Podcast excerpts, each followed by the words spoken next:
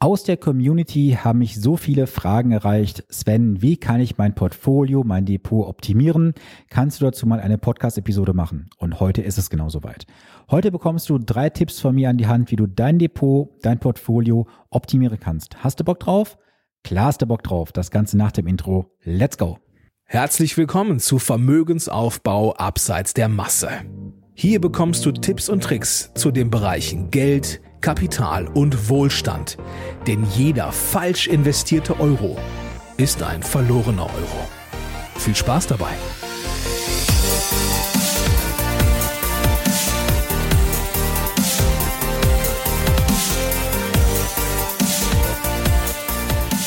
Hi, hier ist Sven, dein wirklich unabhängiger Finanzexperte, der dich in den Bereichen Vermögensaufbau, wie zum Beispiel für deinen Ruhestand, die Vermögenssicherung und die Vermögensstrukturierung begleitet.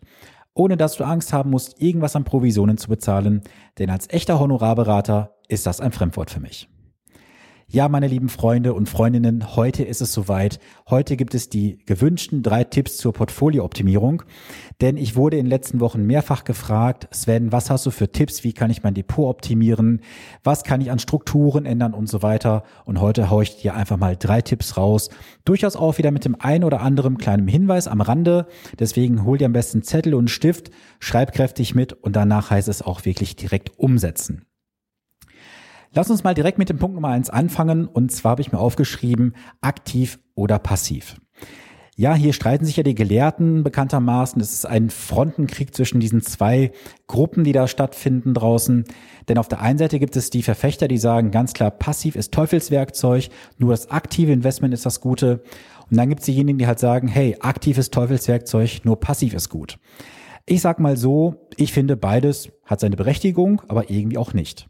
Denn du solltest dir im Vorfeld ganz klar auch aufschreiben, was möchtest du mit deiner Anlage ganz klar erreichen? Also was ist deine, deine Strategie, die du haben möchtest? Möchtest, du erstmal aktiv investieren oder bist du eher zum passiven Lager zugehörig? Ich sage dir ganz klar meine Meinung, das aktive Management kann in manchen Bereichen sinnvoll sein. Unter anderem dann, wenn halt der Markt sehr, sehr klein ist, in den du investieren möchtest. Denn da sind passive Fonds, also ETFs, in der Regel gar nicht zu bekommen. Deswegen musst du halt ganz genau schauen, wo möchtest du investieren, warum möchtest du dort investieren und dann musst du halt schauen, kannst du dort aktiv oder passiv investieren. Dann ist für mich ganz klar auch das Thema, dass du die Faktoren berücksichtigen solltest. Das kennen jetzt die meisten von euch vielleicht nicht. Es gibt ja drei Faktorprämien, wenn man so möchte. Das ist die sogenannte Size-Prämie, also die Größenprämie. Dann gibt es die Value-Prämie und die sogenannte Profitabilitätsprämie. Ganz kurz erklärt, die Size-Prämie sagt ganz einfach, dass halt kleine Unternehmen historisch einen höheren Ertrag abgeworfen haben, also eine höhere Rendite als die großen Unternehmen. Und die Value-Werte, also die unterbewerteten Unternehmen oder die unterbewerteten Werte, haben in der Historie auch durchaus mal mehr Ertrag, mehr Rendite abgeworfen als die Substanzwerte. Hier muss man auch ganz klar sagen, diese Faktorprämien entstehen nicht jedes Jahr. Weil, weil es ist auch ganz klar, wenn diese Prämie jedes Jahr kommen würde, dann wäre es auch einfach diese mitzunehmen. Und gerade auch in den letzten Jahren waren diese Prämien teilweise nicht zu verdienen, wenn du investiert gewesen bist. Aber ich halte daran persönlich fest und bin überzeugt, dass diese Prämien auch in den nächsten Jahren wiederkommen werden. Und lass mich auch nochmal ganz kurz was sagen zum Thema aktiv versus passiv. Du musst auch ganz klar dir vor Augen führen, wenn du passiv investieren möchtest oder prognosefrei, dann solltest du auch nicht aktiv Handel betreiben.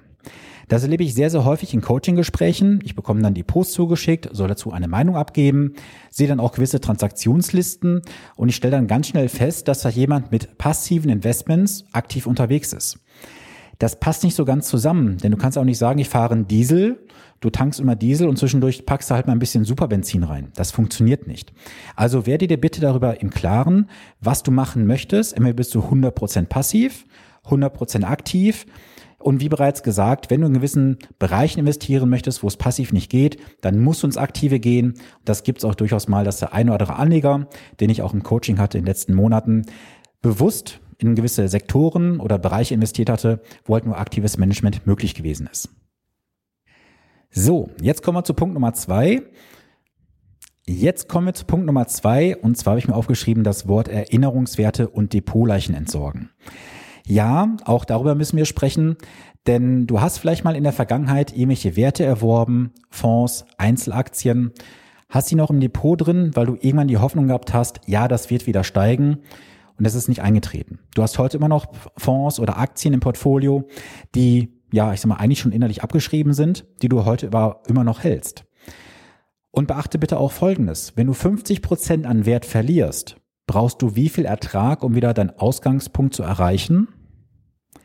Nicht 50 Prozent, sondern 100 Prozent.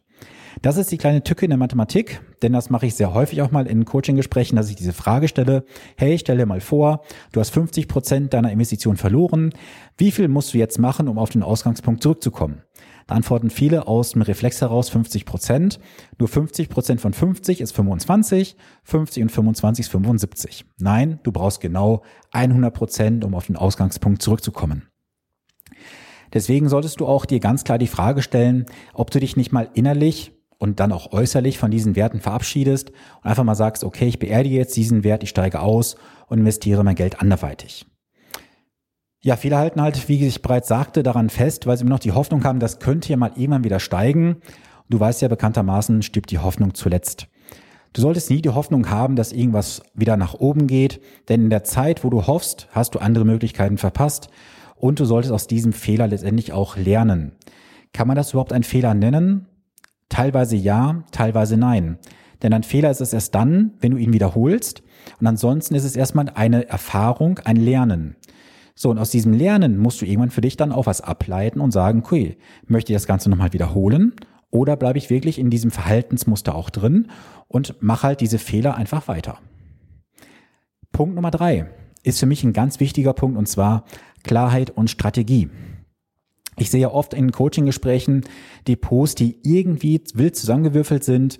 Da hast du teilweise auch dann dreimal irgendein MSCI World drin, den ganz normalen MSCI World, dann MSCI äh, ACWI, dann hast du ein MSCI X äh, Europa und weiß der Geier was alles. Und das ist keine klare Strategie. Das ist ein wildes Zusammenmixen von irgendwelchen ETFs, die mal in irgendwelchen Hitlisten ganz oben standen oder weil sie mal irgendwo empfohlen wurden. Nein, du brauchst eine klare Strategie und Klarheit da drin über A, dein Ziel. Was ist dein Ziel mit der Anlage, die du erreichen möchtest? Ich erlebe es nicht selten in Gesprächen, wenn wir über das Thema Ziele sprechen, dass die Coaches gar keine Ziele haben. Ja, und wenn du kein Ziel hast, wo du hin möchtest, woher möchtest du dann wissen, was du tun musst, um dein Geld vernünftig zu investieren? Du solltest immer, ich betone immer, immer, immer ein Ziel haben und damit verbunden auch dann dein Warum. Ja, weil ein Ziel ist zwar durchaus definierbar, aber warum möchtest du das Ziel überhaupt erreichen? Denn schau mal, ich gebe dir mal ein konkretes Beispiel. Du hast das Ziel, du möchtest in den wohlverdienten Ruhestand gehen mit zum Beispiel 60 Jahren. Du hast jetzt vielleicht noch 25 Jahre bis dorthin und die Frage ist jetzt dahinter, warum möchtest du mit 60 Jahren in vorzeitigen Ruhestand gehen? Das Warum kann zum Beispiel sein, dass du sagst, hey, ich möchte Zeit mit meinen Enkelkindern verbringen, die ich dann vielleicht haben werde. Ich möchte mit meiner Frau noch eine, oder mit meinem Mann auch natürlich gerne, wenn eine Frau zuhört, eine entsprechende Weltreise machen. Ich möchte gewisse Dinge noch erleben oder was auch immer. Das ist dein Warum. Und dieses Warum kann dich am Ende auch antreiben, dein Ziel wirklich ja, festzuhalten und auch mal vielleicht gewisse Situationen auszusitzen. Denn was ist auch wichtig bei der Strategie? Du musst Sitzfleisch haben. Richtig, du musst einfach mal was aussitzen können. Wir haben in den letzten Jahren nur eine Richtung gesehen bei den Aktien. Es ging nach oben, bis auf mal diesen Ausreißer letztes Jahr. Wir hatten ja in den letzten zwölf Jahren nur einen Bullenmarkt gehabt. Und wir beide, mal ganz ehrlich, wir wissen doch, dass es nicht Ewigkeiten so weitergehen kann. Irgendwann wird eine Korrektur kommen oder sogar mehrere äh, Korrekturen. Es ist ja immer wieder so ein Zyklus. Es geht auf, es geht bergab, es geht auf, es geht bergab. Mal mehr, mal weniger. Und dann sind wir halt wieder beim nächsten Punkt, beim Thema Klarheit und Strategie. Du musst gemäß deiner Risikoneigung investieren. Du kannst nicht einfach irgendwelche blinden ETFs und Fonds einkaufen oder blind irgendwelche Fonds und ETFs einkaufen, so haben wir es besser gesagt, und hoffen, das wird schon funktionieren. Das Prinzip Hoffnung funktioniert nicht, meine Freunde. Ihr müsst euch im Vorfeld klar darüber sein, was wollt ihr? Was ist die Risikoneigung? Was ist das Warum? Und das alles zusammen ergibt dann irgendwann einen runden Plan, an den du letztendlich was ableiten kannst. Aber wo solltest du nichts ableiten? Richtig, aus der Vergangenheit. Viele wollen aus der Vergangenheit immer wieder ähnliche Lehren ziehen und sagen, ja, da hat ja dieses oder jenes funktioniert, der gute Kumpel hat was gehabt an Strategie, die kopiere ich mal einfach, ich mache ein Musterdepot irgendwo auf, gemäß einer Zeitschrift. Das funktioniert nicht, Freunde. Ihr könnt aus der Vergangenheit nichts ablesen. Das ist seit über 100 Jahren im Finanzmarkt bekannt. Denn jegliche Informationen sind augenblicklichen Preisen eingepriesen und aus der Vergangenheit kannst du nichts ableiten für die Zukunft. Jeder Berater, schräge Verkäufer, der dir sowas sagt, ist für mich ein Scharlatan. Und wie oft erlebe ich es auch? Wenn ich mir die Unterlagen anschaue, teilweise sehe ich, sehe ich sogar Schriftwechsel, der mir mitgeschickt wird, wo dann bewusst auch manche Vermittler, Berater schreiben, diesen Fonds empfehle ich, weil dieser in den letzten fünf, acht, zehn Jahren eine sehr gute Entwicklung hatte. Nein, das sollte bitte nie ein Entscheidungskriterium sein für oder gegen eine Anlage. Besser gesagt, solltest du dich auf sowas verlassen? Nein, denn du kannst aus der Vergangenheit für dich nichts ableiten für die Zukunft. Denn schau mal, du kannst vielleicht in der Vergangenheit mal einen richtigen Riecher gehabt haben, bei dem einen oder anderen Fonds, den du, äh, den du gekauft hast. Aber kannst du daraus dann direkt ableiten, dass du auch die nächsten Jahre, Jahrzehnte immer ein glückliches Händchen haben wirst? Nein, kannst du nicht.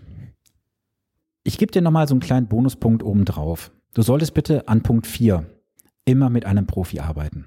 Wenn du jemanden reinholst, bitte immer einen Profi. Ich sage dir auch warum. Denn ein Profi, der im besten Fall sogar noch komplett provisionsfrei arbeitet, hat gar kein Interesse daran, jetzt mit dir die schnelle Markt zu verdienen, so ist zumindest meine Sichtweise, sondern er möchte langfristig mit dir arbeiten. Diesen finanziellen One-Night-Stand, auf den viele stehen, da stehe ich persönlich nicht drauf. Ich möchte mit meinen Partnern langfristig auf Augenhöhe zusammenarbeiten und sie begleiten. Und ich gebe dir auch gerne mal ein Beispiel, wie sich sowas direkt relativ zeitnah auszahlen kann. Schau mal.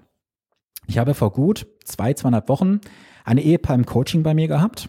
Wir werden jetzt auch in den nächsten Wochen in die Umsetzung gehen, weil beide mich beauftragt haben. Und ich habe beiden ein paar Tipps gegeben. Das haben sie beherzigt, haben dann auch ihre Versicherungen angeschrieben. Und siehe da, sie bekommen aktuell aus zwei Verträgen, zwei sind noch offen, bekommen sie aktuell schon einen finanziellen Mehrwert von, halte ich fest, 9000 Euro. 9000 Euro Mehrwert innerhalb von zwei Wochen durch meine Unterstützung.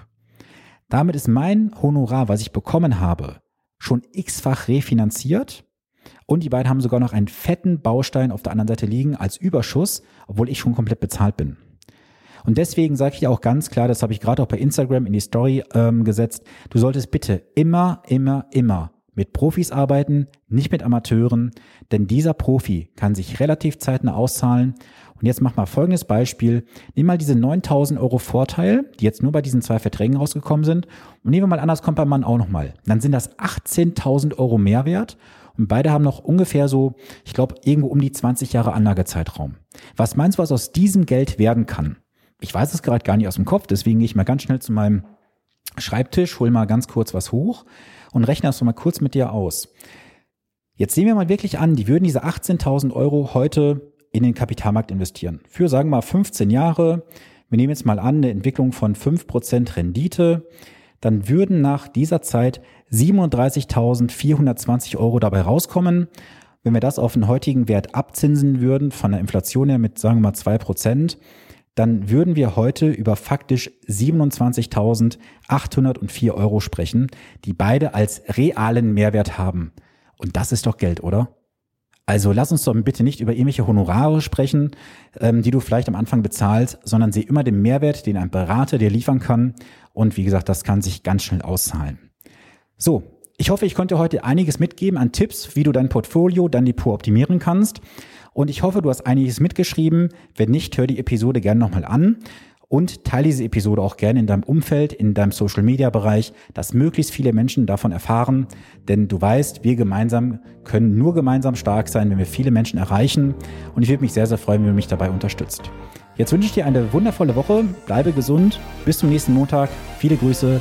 Dein Sven Stockkamp.